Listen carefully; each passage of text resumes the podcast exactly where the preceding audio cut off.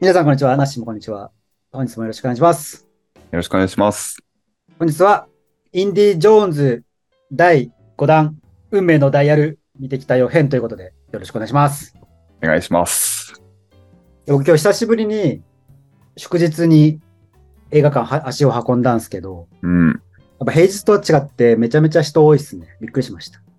ねえ今日が、ファーストデまあそうですね。7月1日ということで。まあで、公開されてまだ2日目だしっていうところですよね。ー。混んでましたね、うちも。混んでました。うん。もう満杯ぐらいの感じ。満杯だなぁ隣の人がいたからね。僕もなんかいつもあの、こう、二人掛けの席をわざわざ選ぶんですよ。で、まあ一人で見るんで。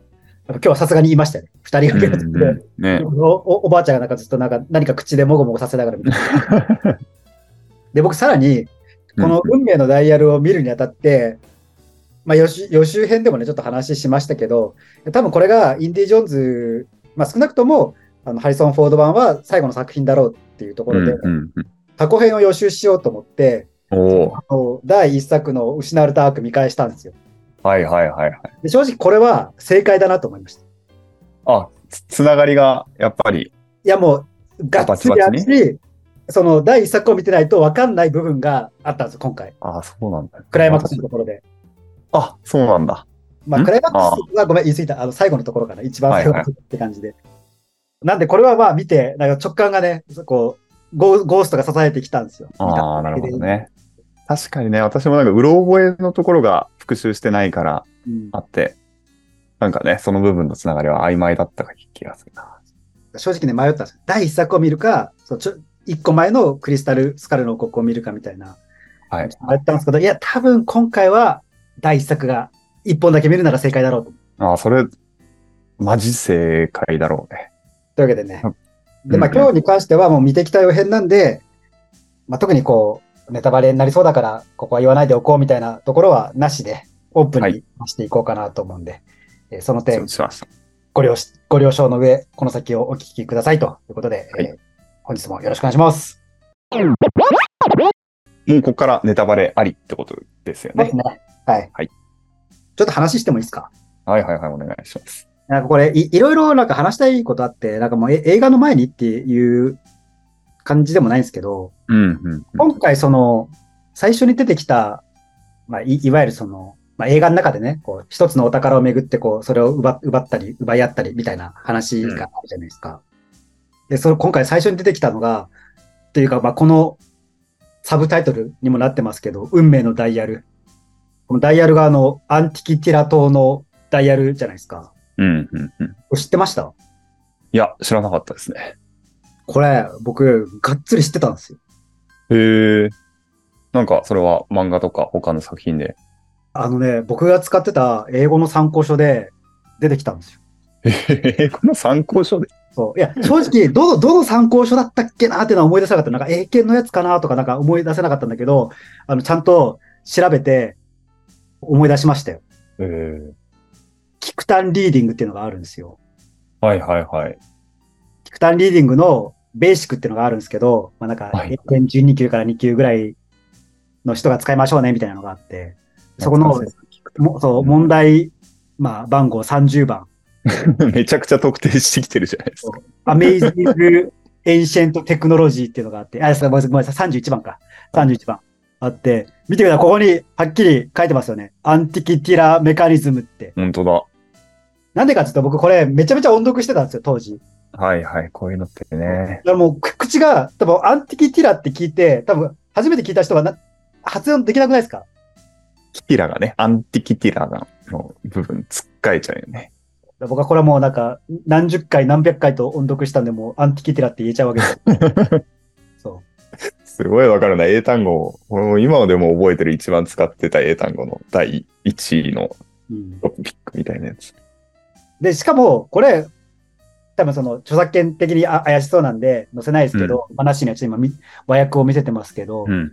なんかもうよくわかんないじゃないですか。だから、よ世に知られている初のコンピューターは2000歳を超えている。アンティキティラ島の機械は古代ギリシャのナンパ船で発見された見事なアナログコンピューターであるっていう冒頭ですけども、意味わかんないじゃないですか。うん。らもうすぐググりましたよ。なんだアンティキティラ島の機械。でしたら、まあ、ちゃんと画像が出てくるんですよ。うんうんうん。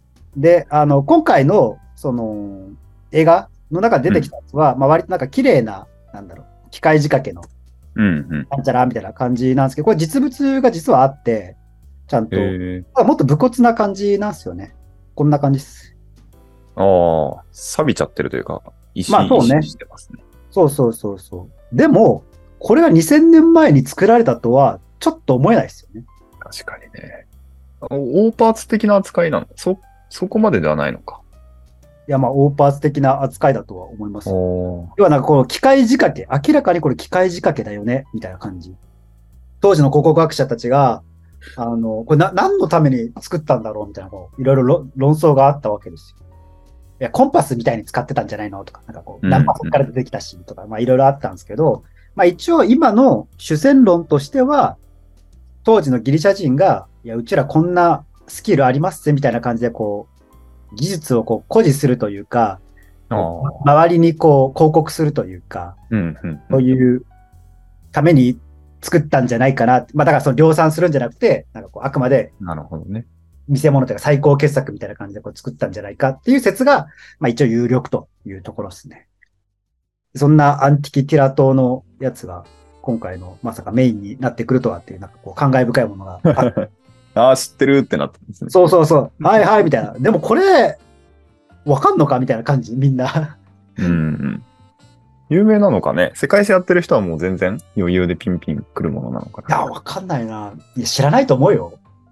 なんだろうね。ちょ、勝手な、勝手な想像だけど、日本史でいうところの、なんちゃらする、すずり箱みたいな感じなんじゃないかなって。いや、ピンとこないですね。こうすすずり箱ってあの、習字？うんうん習字道具を入れる工芸品のことを言うんですけど。これも技術力がやばいっていう一品なんですか？いや、だからあの、ごめん、ママイナー具合が。ああ、なるほどね。なるほどね。ふ船橋蒔絵すずり箱って聞いても、なんか日本史やってた人なら、うわ、なんか聞いたことあるな、ぐらいの感じ。なんか、なるほど。普通の人は、あ、知ってる知ってるとはならないという。なるほどね。日本史を深くやった人だけが、なんとなく聞き覚えあるな、みたいな、そういうレベルなんじゃないかなっていう勝手な推測はしてますけど。一緒に出てきてたロンギヌスの槍、はいはい、ロンギヌスなんでね。はい。あれは有名なのかなやっぱり聖書関係っていうところあれはまあ有名だと思うよ。いエヴァで私たちはきっと学んでると思うけど。や、だから日本史でいう、日本史っていうかまあ、日本 日本史でもないけど、え大和武の剣みたいな。はい草はい。薙の剣か、草薙の剣ぐらいのレベルなんじゃないの？なるほど。いや、まあ知ってるでしょ、みたいな。聞いたことあるでしょ、みたいな感じじゃないですか。なんかあの、実際のなんかロンギヌスの槍はなんかすごい土の子みたいな形してるらしいけどね。へえ。まあ本当か本当本物かどうかはちょっとわかんないけど。でもそのロンギヌスの槍ってさ、あれでしょ？そのイエス・キリストを指した槍ってことでしょ？そうじゃないですかね。そうし、そう。そうだよね。だからこれそれはあれだよな。キキリスト教の話じゃん、それって。うんうん。だからスピルバーグはユダヤ系じゃないですか。うんまあ、だから今回監督はスピルバーグじゃないけど、うん。うんスピルバーグだったらやったかなとかちょっと思いながら。うん。なるほど ね。で、でしかもなんか、何？結局偽物じゃないですか。うんうん。だから、な、何の要素だ？何の必要があった？この登場はみたいな感じのね。確かにね。微妙になんか削れそうな要素ではある。ななくてもいいけど、こう無理やりやってきた感じが、なんかこう、なんか理由があったんだろうなっていう、こう邪推させる何かでしたよね。匂い立つ何かがそう。あったかもしれないですね。まあ、やっぱそういう分かりやすいところから、こう、分かんないけど、まあ、ロンギヌスの槍は有名だとして、うんまあそういう有名なところから入んないと、あの、うん。うん。観客の心をつかめない。あいきなりアンティキティラ島の 機械と言われましてもみたいな感じじゃないですか。知らんよってやっぱりなるのか。そう、かなっていうね。はいはい、うん皆さんこういうの見たいんでしょみたいな感じ。うまくね、説明されてましたけどね、やっぱり。その説明っぽくない感じで頭に入ってくるのはさすがですよ。でまあ、ちょっとまあ冒頭の話に戻すと、うんあの、冒頭、冒頭がね、ちょっとこのさっきのちょっと図にも、ああの、今、動画で見てるか方には出てるとは思うんですけど、1944年から始まるんですよ。劇中年が1940。まあなんでこう、まあ、だいぶナチス、まあ今回敵がね、ナチスですけど、うんうん。ナチスもまあ割と追い込まれてる時期じゃないですか。うんうんうん。ってなると、まあ、その、第1作、第2作、第3作と近い年代なわけですよ。うん。この劇中年度っていうころ。ことれね、一覧で見ると、こんなに近かったんだって思うね。そうそうそうしかもまあ全部ね、あの戦前なんだって感じですよね。ね。なので、こう、僕はこう、失われたアークを見たわけじゃないですか。最初のね。うん、うん。これが劇中年度、まあ、1936年ですよ。で、当時、うん、うん。当時約、まあ、40歳ぐらいですよ、ハリソン・フォードが。うん。で、そこから、まあ、運命のダイヤルが始まるじゃないですか。はい。そしたらやっぱこう、若いハリソン・フォードが出てくるわけですよね。まあ、よ40そこらぐらいの感じというか。びっくりししまして、私は。あの、どんな感じなんだまあ、インディーなんだろうなと思ったけど、うんズタ袋みたいなの取ったら、うわあ、若いインディーだっていうあの感じね。自然な。あれは、一作目見た僕ですら、あ、同じ人だって思いましたよね。うん。あまりにも CG がすごすぎて、何の違和感もなかったというかね。ね。だからもうなんか本当に続編を、第一作の続編を見てるかぐらいのこう気持ちで見れたというか、違和感なく。もちろんねとかはレベルは上がったけど。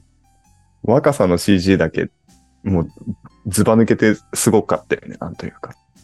そこら辺、こう、制作の元のこう記事とか見れ見たんですけど、うんうん。やっぱか過去の膨大な資料があるから、そこでなんか うまくできたなああ、なるほどね。映像アーカイブがたくさんあるから、うまくいきましたみたいなこと書かれてました。インディーの歴史あっての若さの再現だったんですね。あそこはね、ちょっと一一個、まあ、すなんだろう、こう、序盤で、おって思ったところでした。うんうんうん。で、かつ、この第一作の失われた悪に出てきた人がうんうん結構出てて、まあ、と、その第一作で相棒とヒロインがいるんですよ。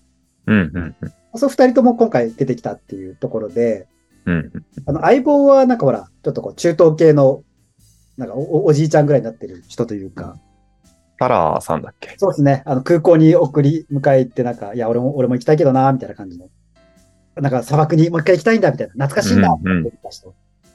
イケイケインディーみたいなことを叫んでた人だよね。相棒ポジションの人です。うんうん。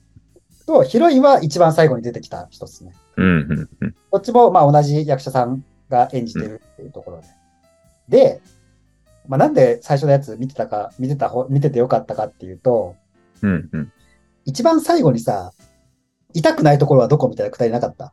ああ、ありましたね。素敵なシーンでしたけど。あれ、あれそうか。一作目つながりの全然覚えてなかった。あれ、一作目の、一応子供も見るから、ちょっとラブシーンはカットされてるけど、うん。ラブシーンの直前のやりとりなの。あの、コメディチックなところ？いや、頑張って敵の追ってから逃げまし、逃げて船に乗りましたっていうシーンがあって、はあ、はあはあ、でその船の中でまあ一旦落ち着くのよ。船の中で一旦落ち着いて、けいろいろ怪我してるから、ちょっと服濡らしてうん消毒してあげるとか、なんか拭いてあげるみたいなシーンはいはい。であ、ちょ、もう、もう全身痛いからやめて、触触れんな、みたいな感じだったんだけど、じゃあ、じゃあ、どこ痛くないのよ、って言ったら、この、おひ肘出して、ここ。うんで、そこにいきなりキスされたから、あちょっとあおでことかさして、いや、ここも痛くない、みたいな感じで。うん。で、最後にあの口に持っていくみたいな、こう、うん。こうキャッキャウフフシーンがあるんですけど。だそれを、あの、42年越しの再現みたいな感じですよ。うん。あー素敵だね。いいね。いいシーンでしたね。あそこうん。でもあれは、一知ってる人向けのシーンじゃないですか、あれは。それはそうだね。話聞くと。でそれにしてもさ、失われた悪がちょっと面白すぎたなと思って。失われた悪確かに、確かめっちゃ面白かった気がする。なんだ、もう、アクション映画として全てが完璧すぎるというか、うん、すごいよね。宮崎駿さんの初期映画作品、もう無駄がないじゃないですか。うん。ラピュタとかそこら辺。うん。あのこ子供が対決しないように見見れるじゃないですか。うん。あれと同じような感じで、なんか何かが終わると同時に次が始まってみたいな感じで、こうずっと、ずっと面白いな感じで、だし、やっぱあんまり CG に頼りすぎらずに、なんとかこう、ううまく撮ろうみたいな感じがあって、なんか、やっぱこいうい、よね。うん。自主映画制作勢のこう違う枠というか、うわ、これやったわみたいな感じのやつとか。あるな。いいいいですよね。だからね、い今からでもいいから、もう一回見返してほしい。失われた悪は。名作なんだね、やっぱり。ずっとピンチのインディーさはでも最初から出してくれてましたよね。なんというか。まあ、だって基本的にさ、なんか敵が強いしさ、今回、うん主人公もまあ、お御年、御年70歳みたいなところじゃないですか。うんうん。あれ、御年70歳 ?80 歳だっけ？80ですよ。?80 だ。そうだよね。第一作の時すでに40だもんね。80の肉体を晒してましたね。あの前半に、まず。こう、もうデデバフがかかってるというか、あのうん。身体的な能力では敵に勝てないじゃないですか、絶対に。うん。それをこう どうやっていくんだろうみたいなところも一つ見どころかなっていうところで、そうまあだから、なんか敵が強大すぎるわけじゃないけど、うんあのうん。敵の方が戦力的には圧倒的に上みたいなところというかね。いつもね。そうね。なんか今回お大男いたじゃないですか。はいはいはい。やけにでかい方ね。あの人だから2メートル13センチとかあるらしいです。でけえね。そう、でかいよね。いや、でかいいや、まさかね、最後、お溺れて死ぬとは思いませんでしたけど。ねえ。ガキに、あ ガキにワンキいながら、ねえ。アクションはすごい頑張ってたなって感じでしたね。本当に。あのいや、、すごいよ。80でね。老体に鞭打ちながら鞭打ってたらみたいな感じですよね。すごいよね。いや、だからそこで聞きたかったのが、うん。まあ、結構今回みんないい感じに、まあ、ミドルの人たちが出てきてたじゃないですか。うんうん。まあ、その、それこそ失われたアークに出てきたね、3人。うんうん。どうなんかこの、普段、同世代、その、そういう人たちと接してる、なし的ななんか思うところがあったんじゃないですか？ありましたね。まあ、やっぱり、元気だなっていうのはまず、インディの肉体、あの、最初、現、1944年のナチスから、映画時間の現代、1969年に戻ってきたときに、上裸のインディが T シャツを着て、そうね。下の階に怒鳴り込みに行くときに、腕は細いんだけど、体幹の部分の、やっぱりたくましさが、うん、いやー、すごいなって思いましたね。肉体的な部分。80歳には見えなかったよね。見えない。いや、あれはすごかったマッ。チョだな。ちゃんと鍛えてんのかなとか思いな、やっぱ思ったよね。ここはビジュアル。あとや、あの、最後のね、女優さんも本当綺麗でしたよね。確かにね。確かにね。うん、すごい綺麗。すごいいいキスシーンだったと思う。1のつながりが私思い出せなかったけど、それでも、あ、素敵なシーンだなと思ったからね、あ当時も綺麗でしたけどね。れ。ね。老いというか、老い、老いだね。老いと老人に関してはすごいもうテーマというか、結構メッセージ強めにはっきり発信してる映画だったなと思って。うんうんうんうん。まあ、その話、教えてほしいんだけど、まあ、その前にちょっと一個だけ冒頭の小ネタのところ説明しておくと、はいはい。隣のね、住人がうるさいっつって、うんうん。パッと持ってかかけていくんだけど、その隣の住人の何扉にバットの跡がすでについてて、ついてたね。だからな、イインディも普段からバット持ってうん隣の部屋か勝ち込みしてんだな、みたいなのが、まあわかるううシーンでしたね、あそこはね。あれね、いいね。いい、いいよね。心遣い。見えるよね。いや、だそれもね、なんか失われた悪もね、結構そういうシーンがたくさんあって、ああ、見る人が見れば気づくというか、うん。まあ、一応子供も見れるけど、大人が見ると、もうちょっと違ったニュアンスが取れるう仕ん。掛けがいっぱいあったなって思いました。なるほどね。丁寧なんだね。じゃあまあちょっと、どうですか、テーマの部分はなんか感じたことがあれば。テーマはね、もう本当に、うんその、高齢者へのメッセージっていう部分は、かん、めちゃくちゃ感じたところ。感じたというか、最後、もう、あの、伝蔵さんみたいな敵キャラがお亡くなりになって、最後のドキドキハラハラが、インディはこの世界に残ってうん死ぬのか、それともうん自分の世界に、自分の時代にか、戻るのかっていうところだったじゃないですか。OK、じゃあちょっとちゃんとそこを説明しましょはいはい。う。まあ、今回ね、そのアンティキティラ島のね、大パーツ、各大パーツにしましょう。うんっていうところを、まあ、マクガフィンとしてこう取り合いをするんだけど、うんうん。敵がね、まあ、ナチスの物理学者だ。あ、物理学者。うんうん。で、物理学者で、ミケルセンか。ユンゲル・フォラーさんですよね。うんうん。で、どうやらそのアンティキティラ島の機械を使うと、タイムトラベルができると。そうですね。だ最初の方は、なんかちょっとその真相が見えてきてからは、あ、なんだ、あの、戦前のまあ、軸に戻って、ナチスが勝利した世界線を作ろうとしてんのかなと思ったら、ヒトラーぶっ殺して、勝ちに行かせるんや、みたいなね、そういう話。ねそんな感じだったよね。と思ったら、思ったら、まさかの紀元前250年ぐらい、ざっくり。って言ってたね。うんうん。まあ、アルキメデスがいたところに行ってしまって、うんうん。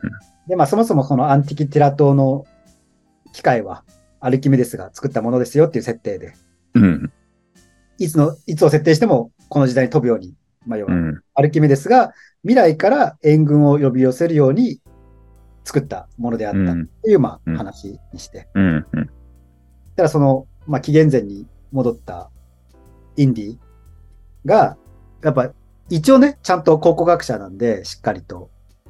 考古学者として、いや、俺はこの時代に残るんやと。元の世界に、うん元の時空には戻らんと。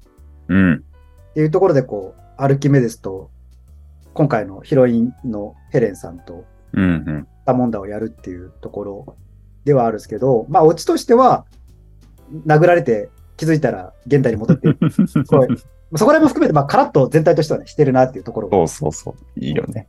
っていう、まあ、シーンでしたけど、はいはい。そこで、そこでごめんなさい、ナッシーの話もして。いや、あれは結構だから、よくある、あの、生産性の落ちた老人は必要とされてないじゃないですか。そういう目線で見たら。うんうん。で、あっちに戻っても、俺には何もないっていうところ。あの、冒頭の方でもね、今回その、いわゆる大学での教員の、も卒業してというか、うん。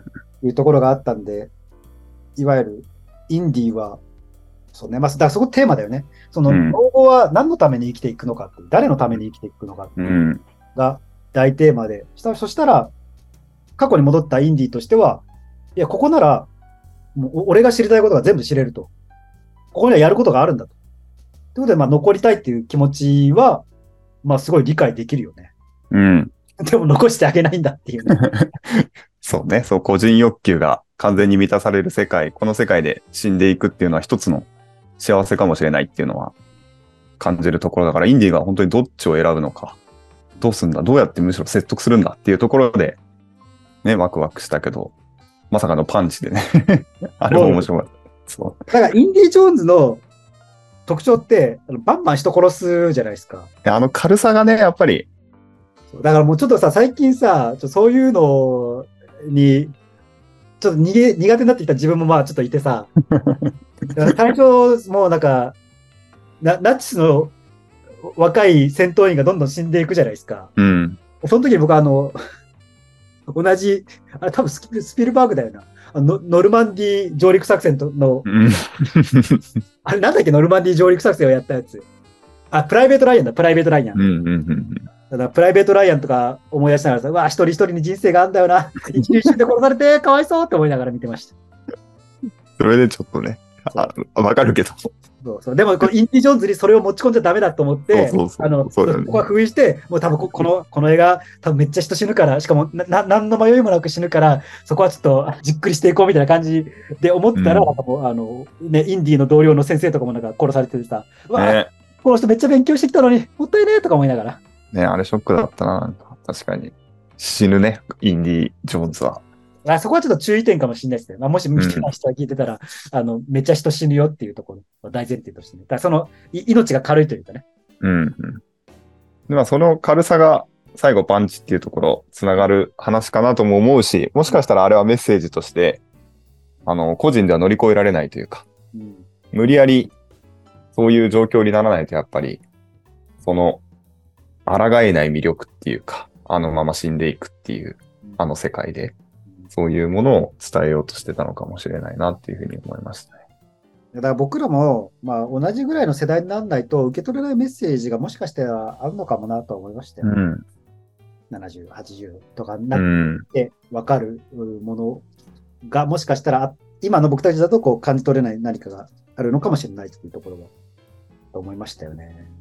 テーマ的にはまあ、すごいお重たいテーマじゃないですか。うん。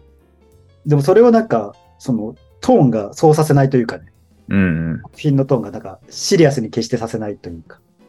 そうね。で、やっぱりあれね、戻った後にあの、すごい素敵なキスシーンがうん。あるっていうところ。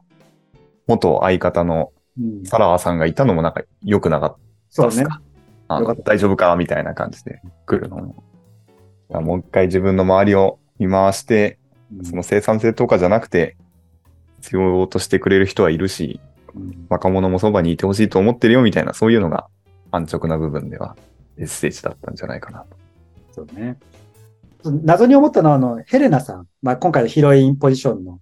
うん。ヘレナさんのあの動機がちょっと最後まで分かんなかったけど、そこはあんま考えないようにしようと思いました、結局この人は、目的は何なんだみたいな。なんでここまで命かけてんだ最後とか思いながら。ね。い命かけてる時点でお金儲け、お金のためにやってないしな、この人とか思いながら。なんか、新しいところだよね。そのきっと女性、自立した女性というか行動力ある女性のキャラクターとして、バディだけどうんヒロインではないっていう恋愛感ゼロだし、ね今回のインディのパーティーが動ける女性とうん学べる子供みたいな、うんその3人でやっていく感じがちょっと現代っぽいよね、やっぱり。まあ、最後まで見ても、まあ、お金は欲しかったんだとは思うのよ。うんうん。でもその、でもお金のためだけというわけではないっていうかね、ちゃんといあのインディを助けるために命まで張ってるじゃないですか。うんうん。なんか、あなんか新しい人物像だなっていうのをちょっと思いながら。そうだよね。サラーさんとかそこまで活躍してなかったもんね、現役時代も。のそうね。バディ的な存在だけど。まあ、ぶっちゃけこう、都合よく使えるバディ。なんか、あの、必要なものを揃えてくれるとかね。そうそうそう。まあ、ちなみにあの、リアルの話をすると、うんうん。あのヘレナさん、うん。この人、なんかね、結構ややばそうな匂いがしてて、おう。いや、やばそうってのはいい意味でね、うん。イギリスの、うん。まあ、え英国アカデミー賞、アカデミー、まあ、俳優賞みたいなのを取ってたりするわけですよ。ええつまり、まあ、イギリスでは、まあ、有名な俳優さんだと思うんですよね。うんうん。でかつ、何？プロデューサー側というか、こう制作側もやれる人と。すごいね。あんな、こうでできる人集がやばいっすよ。完璧人間じゃん。本当にじゃあ。なんというか。最近で例えばなんすかね、あの、その俳優だけど、事務所の社長もやっちゃう小栗旬さんみたいな感じじゃないですか。うんうんうん。あまあ、監督もしてるか、彼も。強強だね。そういうちょっと香りを感じましたよね。まあ、そういう人が活躍する女性っていうところで、今回は強く出てたよね。でちなみに、ナッシーは、どうする、インディと同じポジションにいた考古学者で、めっちゃ、うん。あの、古代史研究してます。うん。でその時間にタイムトラベルできました。うん。現代に帰っても、自分を必要としてくれそうな人はあんまりいません。どうします？か、うん。いや、戻らないでしょう。そこは。少なくとも自分で戻ろうっていう決断はできないんじゃない？本当に殴ってもらったりとか、魔法の力で誰かに呼びかけてもらわないと。そうだよね。うんそうだああのシーンはさ、だから僕もやっぱ説得されちゃったよね。いや、これ、良くないけど、いや、インディー残してあげてえなってちょっと思ったよね。ね、なんか、だからそういうラストもあるのかなって、そのインディーが残って未来がちょっと変わってるみたいな、そういうワクワクみたいな終わり方がすちょっとるのかな予測したのは、棺の中でアンティキティラの機械を抱えて、はいはいインディーだったみたいなね。うんうんうん、ね、ありそうだもんね。タイムパラドックスかとか思いながら、うんうん。とすげえ、お思ったよりも全然味わい深い作品だったなと思いましたね。ねあそれは確かに。あのラス、あそこを最後焦点持ってくのってなんか変わってるなって感じがしました。まあ、突拍子もないっちゃ突拍子も、まあなくはないのか。最初にその前振り、おいをちゃんとやってたから。で、まあその、インディ・ジョーンズシリーズといえば、オカルトを信じない考古学者がオカルト現象に出会ってしまうっていうところじゃないですか。そうだね。そうだね、それ。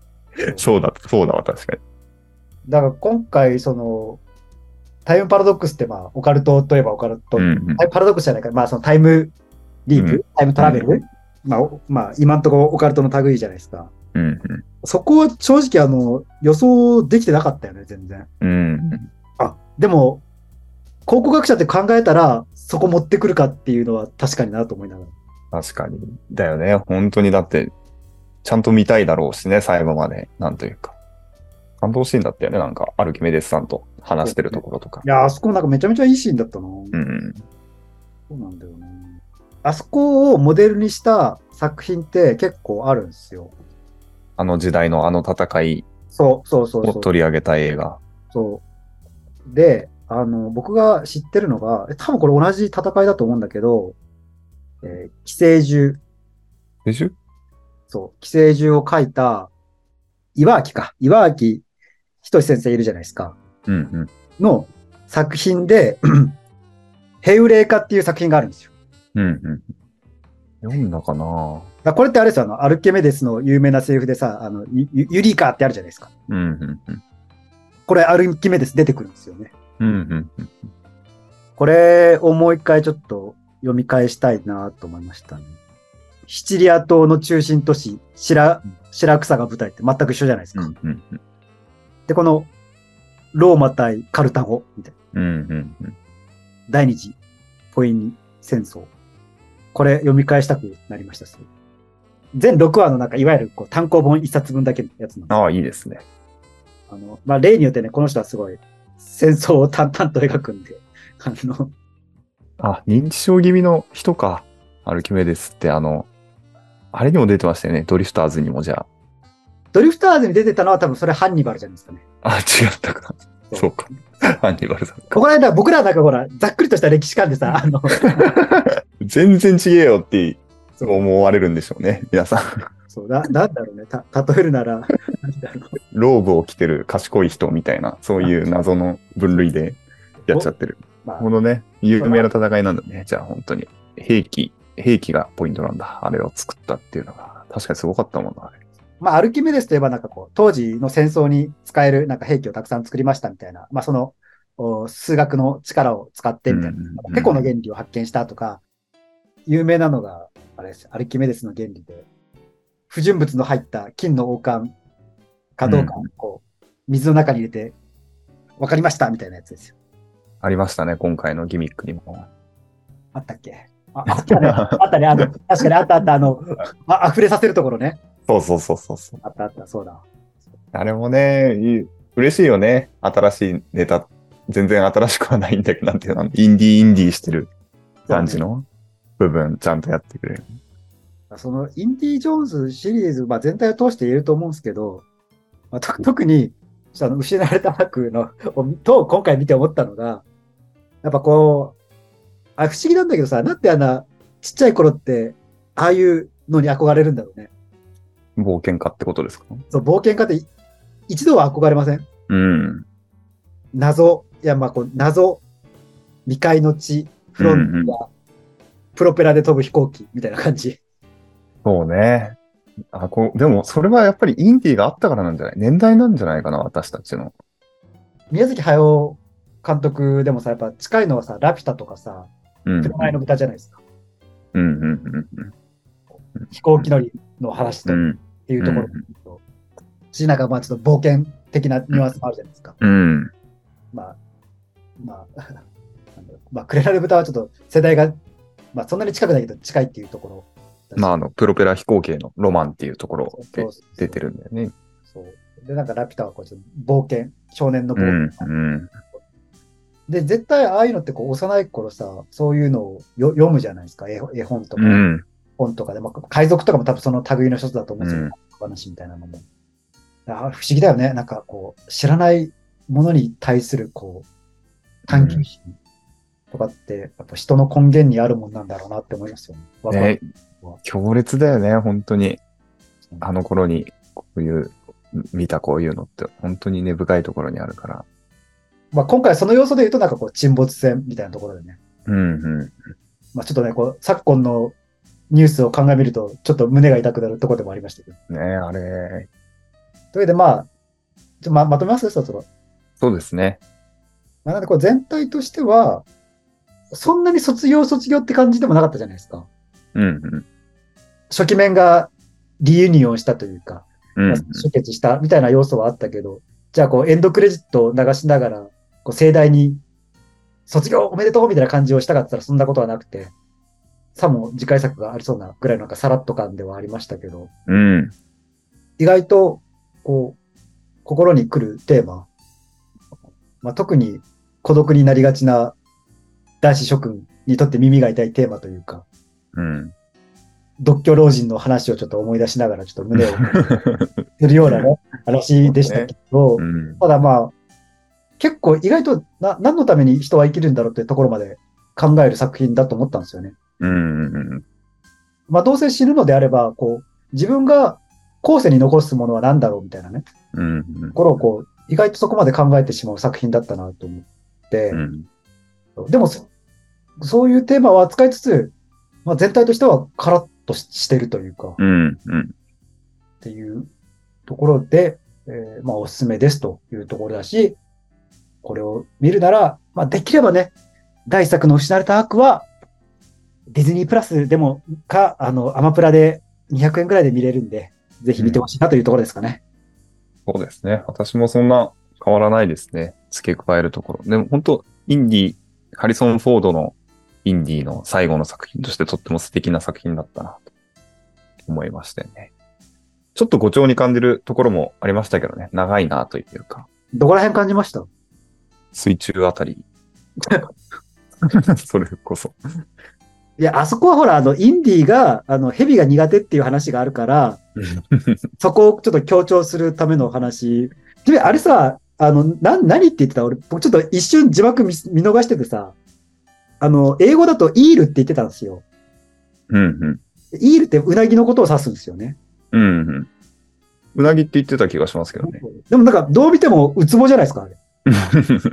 いそう、話の感じも、ウツボのこと言ってないかな。や、だこれはちょっと、久しぶりに戸田なっちゃんが出たのかなって思いながら。ああ、確かにね。あの、隣そうイール、イールはうなぎだよみたいな感じ。隣の人言ってましたよ。あの、最後、エンドロール終わって、戸田夏子出た時に、また戸田だって。なんか、あるのかもね。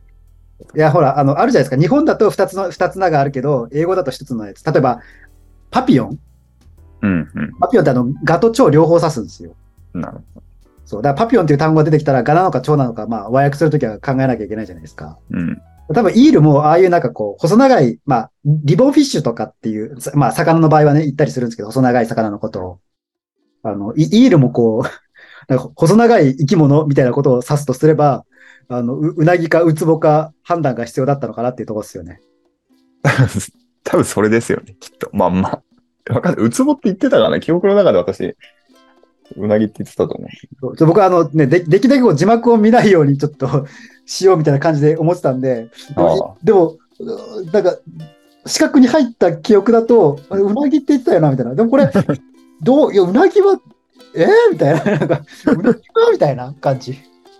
一応まあ、ううなぎ目でくくられるらしいんで、まあ、多分役としては、まあそうね、だ一応ううなぎ目らしいですよ。うつぼも。間違ってなかったというと。まあちょっとね、あの、よ擁護してあげるとっていうところで。じゃあ、そんな感じですかね。そうですね。面白かったですね。ぜひ、大作を見て、うんうん。さらには、これを見た後はね、岩木、あの、寄生獣の岩木、一つでのヘウレカも読んでくださいというところですかね。ですね。というところで、ちょっと雨も降ってきたんで、今日はここら辺にしときましょう。はい。そうですね。じゃあ本日もありがとうございました。ありがとうございました。